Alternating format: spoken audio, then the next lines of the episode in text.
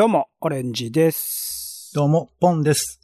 世の中全部種にしよう種ラジ、よろしくお願いします。よろしくお願いします。種ラジは毎日の興味の種をあなたと一緒に拾うポッドキャストです。お相手は東京の街をふらふらマイペースに散歩するお天気散歩人のポンと、映画、演劇、音楽、アートは何でも大好き、カルチャー中毒者のオレンジです。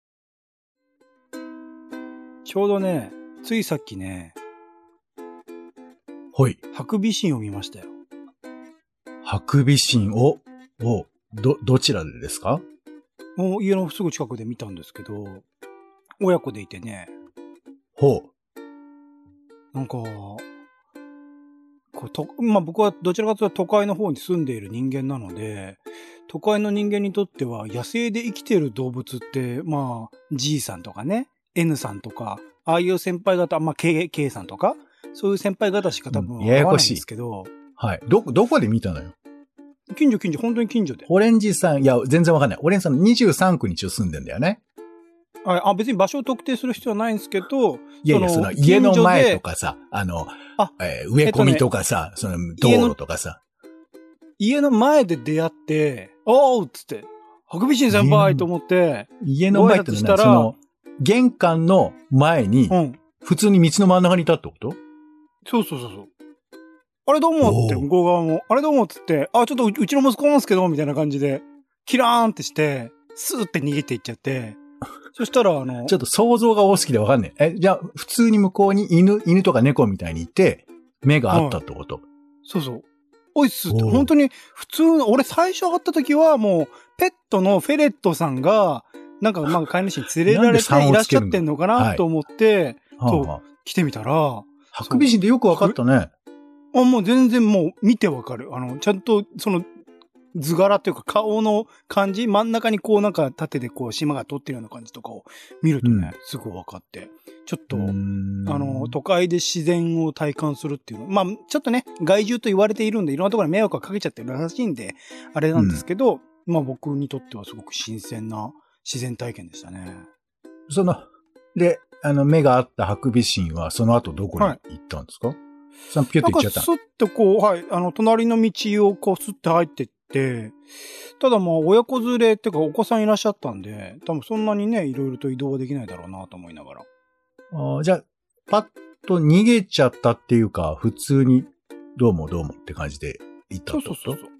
そうそう多分、あの、住み着いてらっしゃるんだと思うけど、会うのは初めてだったんで、はいやっぱこの時間に、人と会ってるみたいに聞こえますけど。今23時半スタートですけど、この時間に収録してみるもんだなと思いましたよ。ああ、うん、そうね。え、別に外でやってるわけじゃないでしょ？ど、どういうこと？まあ、あの、外に出る理由があったのをこの時間に収録してるからなんで、はしてみるもんだなっていう。まあまあね。話なんですけれども、はい。さあ、ポンさんの方からお便りをいただいてるということで。はい。じゃあ行きましょうか。はい。えっ、と、お便りいただきましてありがとうございます。あの、ちょっと今回、長めでございまして、はい、でありがとうございます。きっちり全部読みますんで、はい。はい。あの、ちょっと途中ゆっくりとね、えー進めていきたいというふうに思いますけども。はいよ。はい。ということで、ペンネーム、えー、清美さんからいただきました。ありがとうごありざいます。がとうございます。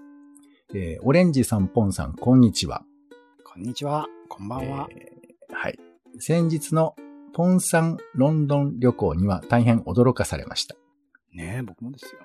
ロンドンについてちょっと話し出そうとすると、行ったことのない私ですら長くなりそうなので、あら。えー喋りきれない気持ちがとてもよく伝わってきました。ね、でも短いけどね。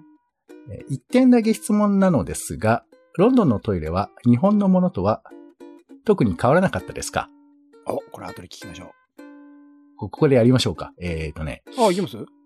ちょっとだけ、あの、トイレの、あの、座るところの、あの、輪っかのところが広かったですね。落ちるかもやっぱりちょっと。サイズ感が違うんだ。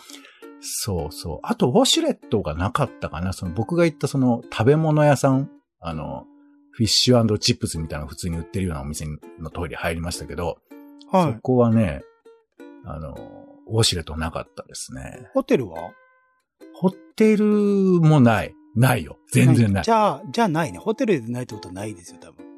いや、そんなこともない。まあ僕が泊まったレベルのホテル。ホテルホスピタリティの場所ですから。はい。まあ、でも確かに、あれって日本で結構進化してるような感じもありますよね。そうですね。よく言われますね。日本はトイレ天国だっつって。海外どうなんだろうね。まあちょっと今回行ったホテルには、まあついてなかったですね。うんうん。ちなみにあの、シャワーも固定式で、あの、動かせるタイプのやつでしたね。ああ、なるほど。これついてて人間が動くタイプ。人間が動くタイプというか、首をちょっと触れるって一一応なってんだけど、全く触れなくて、あら。はい。あの、ちょっとだけ言うと、あの、下でね、あの、カランとシャワーを切り替えるタイプだったんですよ。うんうん。上、えーシャワー、下、カランみたいな。なんだけど、なんかそのレバーが効かなくて、あの、えっ、と、シャワーに切り替えてもすぐにガーンってう動くみたいな感じになっててさ。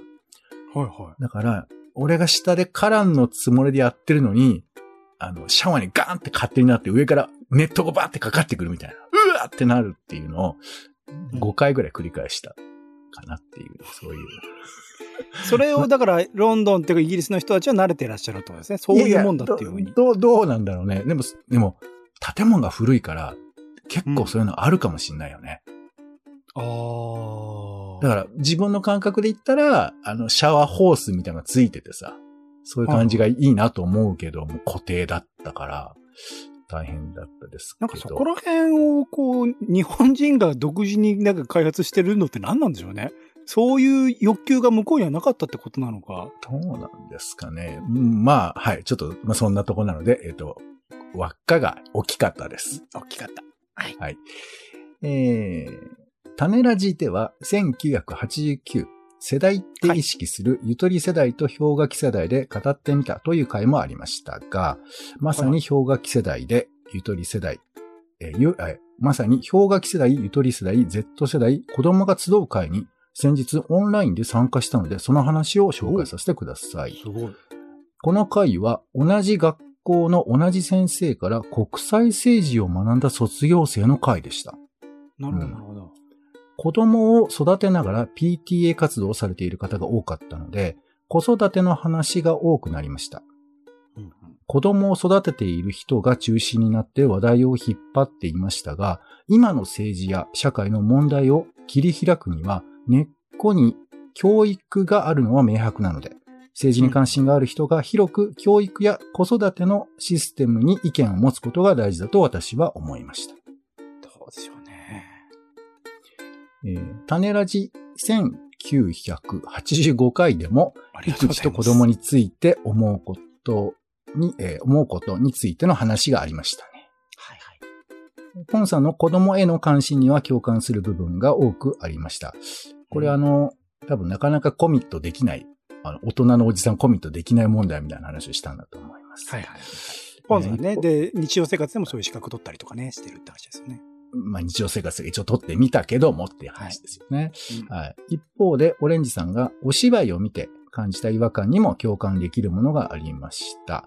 これあの、うんえー子育てをするお芝居のシーンが出てくるってやつですよね。そうですね。雲月イーファという、はい。演劇ユニット。はいえー私が参加したこの会の皆さんは、育休制度などが充実した大企業で働いていたり、お子さんが私立中学高校へ入学されるか、えー入試を控えており、そういった状況の中での仕事上や教育上の困難さなどは頭では理解できても、私の働き方や生活とも、私の関心とは異なる部分が多すぎて、同じく教育に関心があっても、その内容にはズレがあるのだなと思いました。うんまた、新卒だったりして、さらにまだ、まだ共新卒かな？えーまだ新卒だったりして、さらに共感できる部分が少ないと感じた参加者の人もいたと思います。うんでも、そこはそれぞれが抱える問題の根幹にある疑問や不満を見つめて、分断ではなく共感できるところを探していく必要があるのだろうと思いました。うんうんうんその回では、トップダウン式のルールの決め方や、全体に合わせてこうなくしていくような空気は、教育の場でも、職場でも、政治でもいい状態ではないから、もしそうなっていたら、それぞれの場で声を上げましょうというところでまとまりましたうん。先生含めて、安保闘争のように社会のシステムと戦ってきた世代ではないという話も出ました。戦ったこともなく戦い方も知らない世代として、今あるおかしいなと思っている仕組みをどうやったら変えていけるのか。私もオレンジさんと同じゆとり世代なのですが、ゆとりなりのやり方を見つけたいと思いました。うんうんうん長いお便り失礼しました。ところで、トイレといえば、私は日本の和式便所を洋式に簡易工事したトイレがとても苦手なのですが、お二人は世界に苦手なトイレはありますか？はい。ということで、清美さんありがとうございました。ありがとうございます。最後のさらっといきましょうか。トイレ話を続けて。で、はいさっきの話戻ってきましょうかね。えー苦手なおトイレ世界にございますか？というこれですが。わかります？和式便所を洋式に簡易工事。僕見たことあるんですけど、あれかな？ボットン便所みたいなやつかな？洋式だけど、あのーなんか抜けてるやつ。下に和式があって、その上に乗っけてるみたいなことじゃないですか？ありますよね。なんか、本当に箱みたい簡な感じな。ねありますあります。うんうん、で、まあ、その、ちょっと流し方がね、同じかどうかわかりますけど、ボットンは結構あれよね。あの、カルチャーショック受けるよね。見たことのない感覚で、それに出くわすと僕もそうで。すね。ちっちゃい頃から行っている田舎のところがそれだったから、まだ馴染みがあったし、なんかね、うん普通にかまど馬とかいるようなところを見てたので、そうましたけど。あそういうセットなのね、うんうん僕はでも全然現役でしたけどね。普通に自分の家がお家が、なるほど、なるほど。和和式もありましたから、だからそこまでではない、いや、むしろ最初はもう違和感バリバリだったよ。ちょっとあの、質問になかなか答えませんけど、俺逆に座ってたもんね。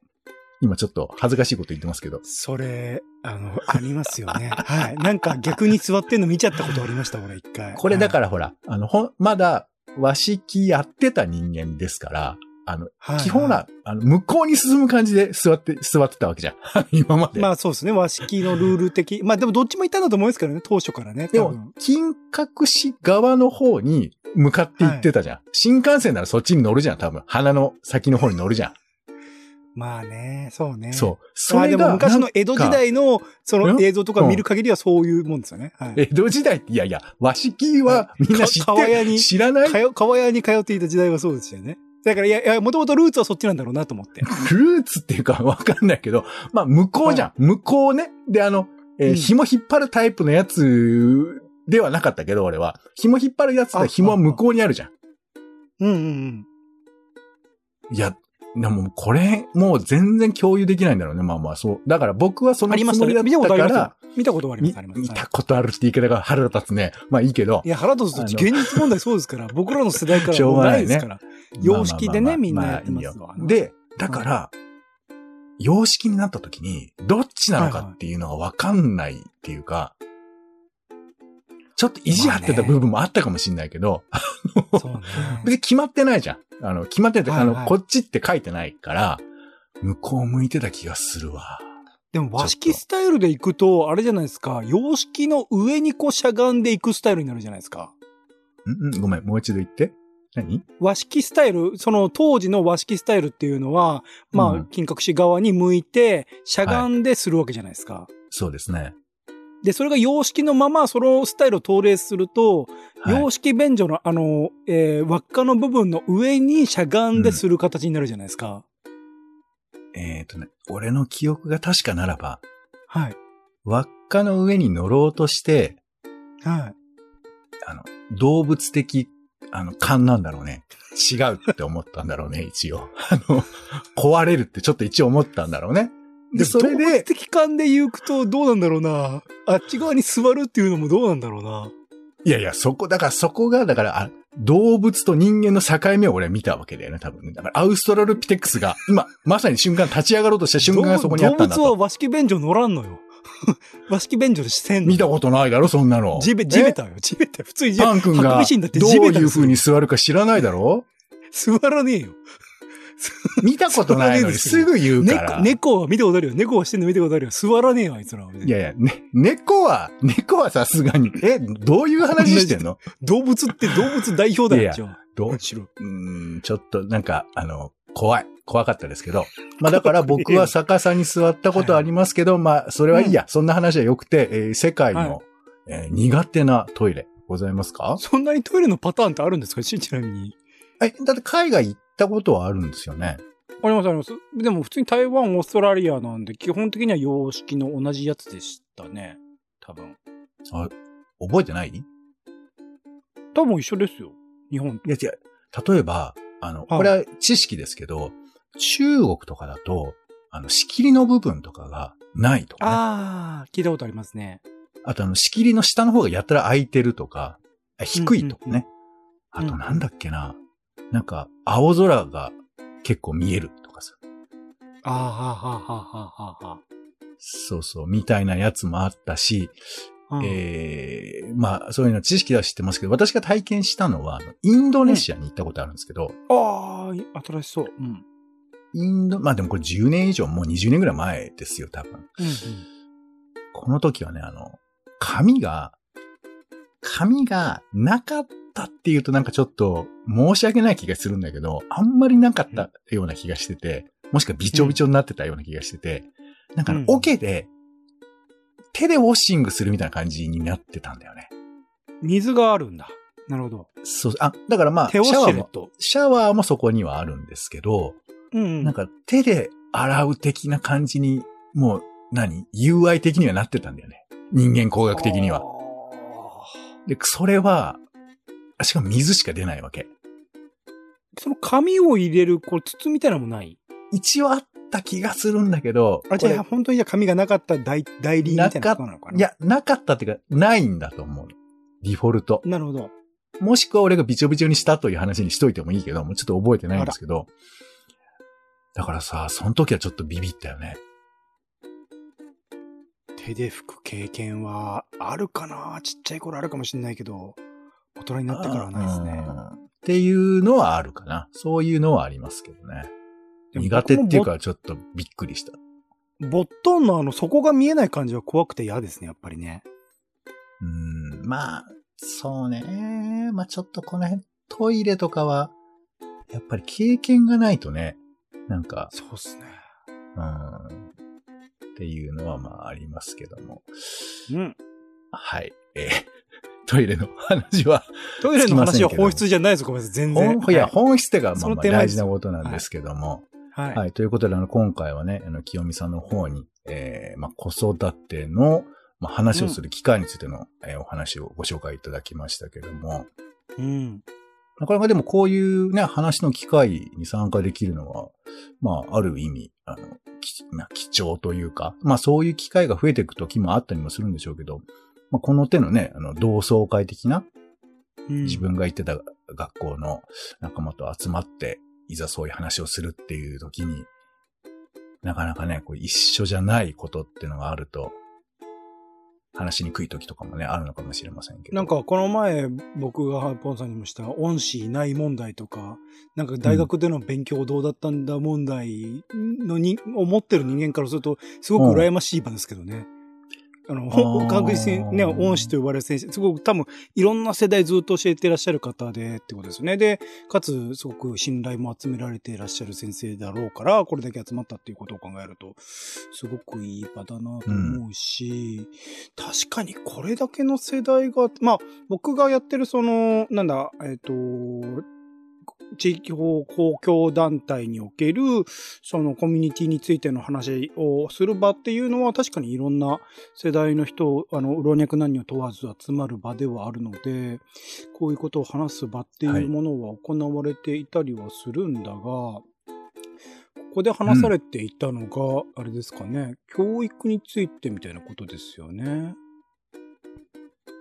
そうですね。まあ、あの、多分、国際政治を学んだっていうね、まあ、ことがありましたから、まあ、そんな話と自分たちの今の、えーことっていうことからお話ができたんだと思いますし、うん。まあね、あの、教育っていう部分が、あの、いろんな制度に、しかもこのやっぱり、うん時間がかかるんだよね、教育ってね。すぐ答えが出ないけれども、まあでも、うん立ってしまった後はさ、取り返しがつかないという部分では、とても重要な課題ではあるから、まあそこについての議論というのは、まあ盛り上がるんだとは思いますけど、うん。例えば進学とかね、この、入試とかさ、とか、まあ、東京だとちょっとわかんないけど、私立に行かせるとかさ、はいはいはい。あの、この辺、オレンジさん、どれくらい共感できるかわかりませんけど、やっぱりこう、入試に向かう人とそうじゃない人って結構差があったりするわけよ。ピンとくるなるほどね。いや、う僕の場合は、えっと、小学校以外は中高大と、あれ中高と全部みんな入試していく人たちばっかりだったので、そういう選択肢はなかったですね。オレンジさんもじゃあずっと試験があったんですね？あ、もう全部そうです。中高大と全部試験受けました。はい。そうか、だから中からあったのね。はい。だからそれはもう俺ないもん。中はないもん。うんうんうんうんうんでそこの、いたよ？俺の小学校の時も中学受験した人いたけど、なんか大変だなってしか思えなかったよね。わかんないからね。ああ、そっか。でも、小学校生の中学受験はもはや親の作業みたいな感じはありますよね。親が仕切ってそこに、あの、任されるままに行く感じはありました。楽しかったですけどね。中学受験は一番楽しかったんじゃないかな、多分。中高とかでうんまあ、ちょっとあれだね。自分の能力があった。そして迷わず、まあ、合格できたっていう結果もあったってことなのかもしれませんけど。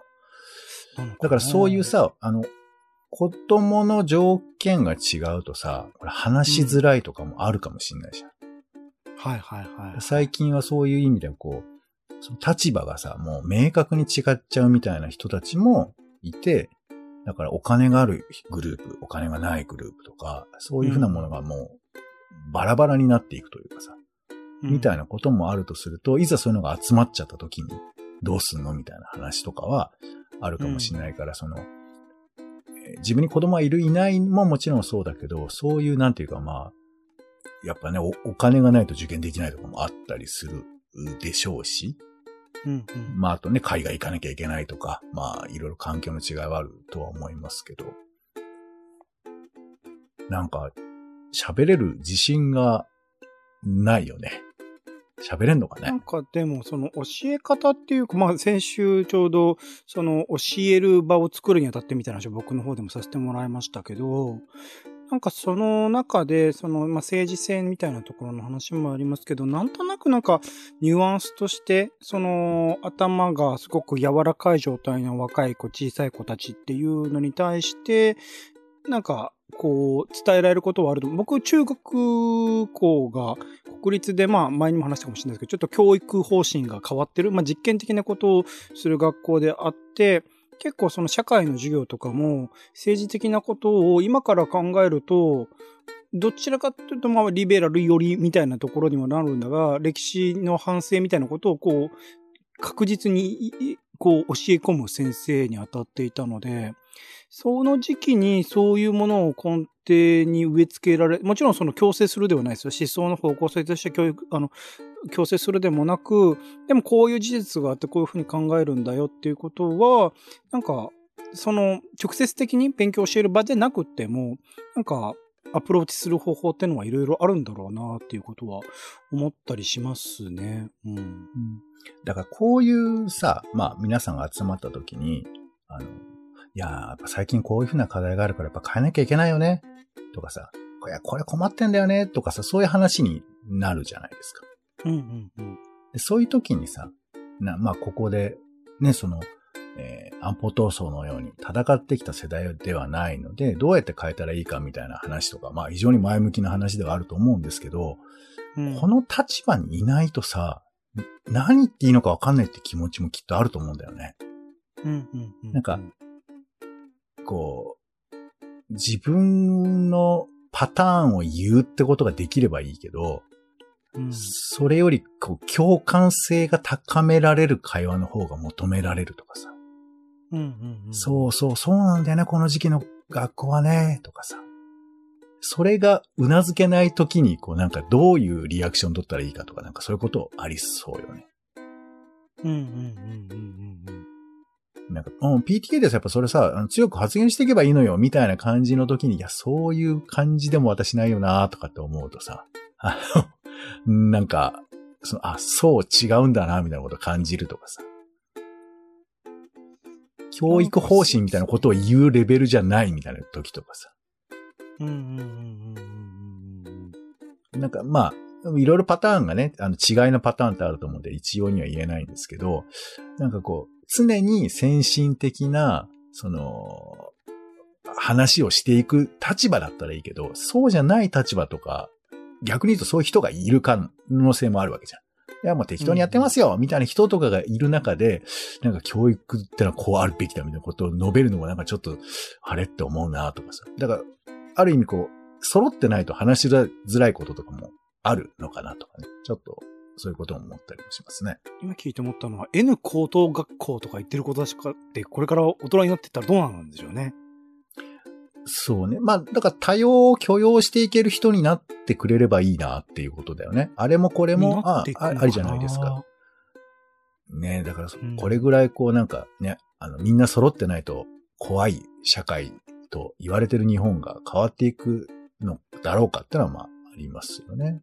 論破おじさんをこう、もてはやすような学校がいい方向に行くと、なんかどうしてもね、もてはやしてんの？えだってそういう学校でしょ、あそこって。いや、それはちょっとざっくりすぎよ、その評評価は。あの いや、すごくやっぱ細かくいろんなことをやってるって聞いてますから、まあ、あの、そういう単純なことでは僕はないと思いますけどね。僕ちょっとだけ N 校の話とか聞いたことありますけど、やっぱその、例えばオンラインで授業とは言っても、例えば Slack とかで、えー朝の挨拶だとか、コミュニケーションだとか、えー取ったりだとか、あと細かいあの、 Slack での、まあ、部活みたいなものをスレッドでいっぱい立ててとかさ。